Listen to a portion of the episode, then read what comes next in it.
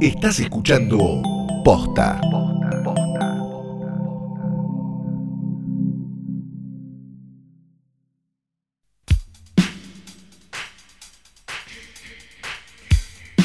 Buenos días, buenas tardes, buenas noches o cuando hayan decidido darle play a esto, que no es una cosa más que un nuevo episodio de hoy tras noche diario. Mi nombre es Santiago Calori y estoy poniendo voz de terciopelo. ¿Es de terciopelo eso? No sé, no, me parece que no. Pero bueno, Es de ese que dice. yo no me escucho. Es de ese que dice terciopelo, pero en realidad es el que se prende fuego muy fácil. Ah, que le fuman cerca. sí. Esos que le fuman cerca y todo mal. Ese, ese. Pero que en los 70 creo que te servía para hacerte el platudo que era terciopelo de lejos.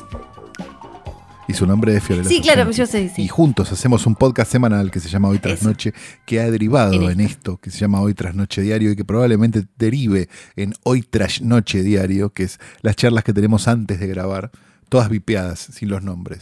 Vamos a intentarlo una vez, pero no va a ser hoy. No. Porque hoy vamos a recomendarles una película mágica del año pasado, dirigida por una directora que yo la verdad que no tenía en el radar, que se llama Danishka Esterhazy o Esterhazy, andás a ver cómo mierda. Sí. Sí, que tiene un par de películas antes, pero la verdad que yo no tenía ni idea, hay un montón de cortos. La película se llama The Banana Splits Movie. Banana Split Movie. Eh, ¿Y por qué? ¿Por qué la tenemos que ver? Pará. No sé qué tanto conocen a las Banana Splits. Eh, nada, me parece que, pará, de nombre no conozco. Cuando veo la foto me, se me hace el perro con los anteojitos. Como que ahí tengo un cierto recuerdo de haberlos visto en algún lado. ¿Qué era? ¿Un programa infantil? Correcto. Los Banana Splits son unos personajes que, exacto, son un programa infantil de Hanna Barbera con unos muñecos, como si fueran, qué sé yo, la ola verde. Era, era ese tipo de cosas, ¿no? Como, como eran unos muñecos Claro. de, de felpa con un tipo adentro que interactuaban y qué sé yo, como qué sé yo, Grok. Ok, pero era de Hanna Barbera. Era de Hanna Barbera. Cuestión que esta gente, que esto es lo maravilloso, consigue los derechos de los Banana Splits para hacer esta película. Es una película no amistosa para toda la familia que No. tiene los derechos posta, no es que los tuvieron que copiar ni nada. Sí, dice al final, gracias Hanna Barbera. O sea, está todo bien, o sea, no es que no es un fanfilm, no es nada. Cuestión que es así, es un niño que está obsesionado con los banana splits, es como un niño de estos medio, medio que las películas nos hacen creer que son divinos y que en la Sí. vida real te querés morir si te toca disco. Sí, sí, ubicás. como todo especial, que- mágico. que está gusta, obsesionado con, con los banana splits, no sé qué, que los padres le consiguen entradas para ir a ver una grabación que resulta ser por una serie de cosas que nos enteramos a medida que avanza la- el metraje del film, este, la última grabación de los banana sí. splits. ¿Qué? Y el hombre que eh, los maneja tiene urdido un plan que incluye muertes y decapitaciones y un montón de cosas y manda a matar a los muñecos estos que son como unos animatrones que, que- que se mueven con control remoto. Y la película se convierte básicamente en un slasher de corran por sus vidas con unos muñecos Sí. de felpa. Bastante gore, bastante graciosa y la verdad que funciona muy bien. Si les gustan las comedias de terror y la cosa un poco más defo, porque esto definitivamente es defo, les diría que la vean porque es este, maravilloso, ¿no? Es realmente maravillosa. Este, me sorprende realmente que hayan conseguido los derechos, me parece mágico que hayan conseguido los derechos, la verdad. Sí, ni hablar. Ni idea, capaz que es la hija de Hanna Barbera, ¿no? Pero No, eh, estamos muy con la comedia de terror. Igual eh, me gusta porque no, en general no son películas que lleguen a estrenos comerciales, ¿viste?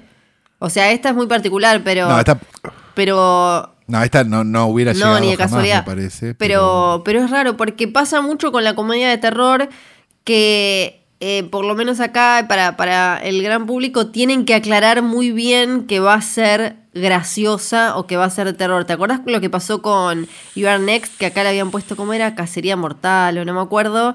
Y que generaba enojos porque la, es como me río, me asusto, me río, me asusto y hay drama. Entonces después Bueno, pero, pero tenemos un problema si hay que avisarle todo a la Y, gente. pero viste, es así, somos me pone así. muy triste. nos tienen que avisar.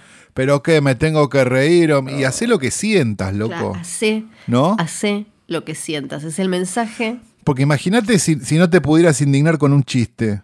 Claro, Sería terrible. es terrible. O sea, ahí sí hacen lo que sienten. sí. ¿Me puedo indignar y reír? Es rara esta generación, ¿no? ¿Qué generas? Sí. Ahora, me da la sensación de que un muñeco de felpa con un hacha ensangrentada en la tapa de la película habla a las claras de que es un poco una comedia, en este caso. En este caso en particular, yo igual no estaría tan segura. Siempre recordemos que a John of the Dead le tuvieron que poner muertos de risa. O sea, muertos de risa.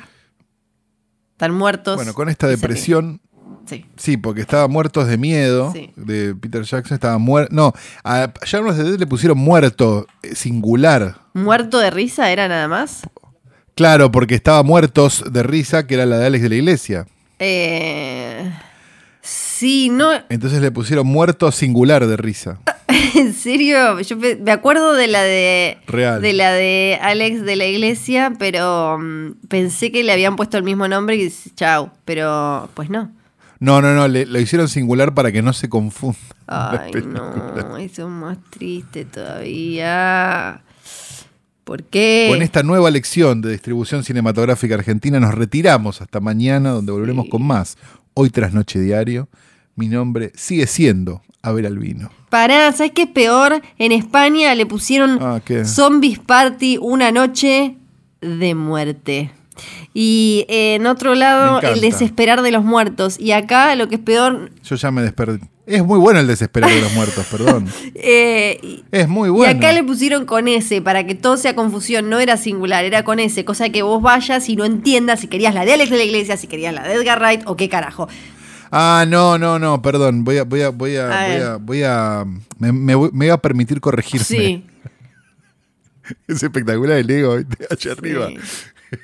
Ah, Este, no, yo te- las de Peter Jackson, Braindead, Sí. era muertos de, era, Muertos de miedo. era muerto de miedo. No, era singular, muerto de miedo. Y The Frighteners era muertos de Ay, miedo. va, sí, me acuerdo, está. me acuerdo, me acuerdo. Qué espectacular. Esa era la de singular y plural. Ahora sí. Cuando en España eh, Braindead era muertos de miedo. Sí. Y dos puntos, tu madre se ha comido a mi perro. Bien, bien. Bueno, Quizás el mejor nombre de una película en muchísimo tiempo. de traducciones y confusión, títulos y confusión, zombies y confusión, eh, yo me voy. Gracias. ¿Cómo era el señor Albino? Muchas gracias. Yo ya me despedí Sí, hace dos verdad minutos, también. no me voy a Es- despedir de vuelta.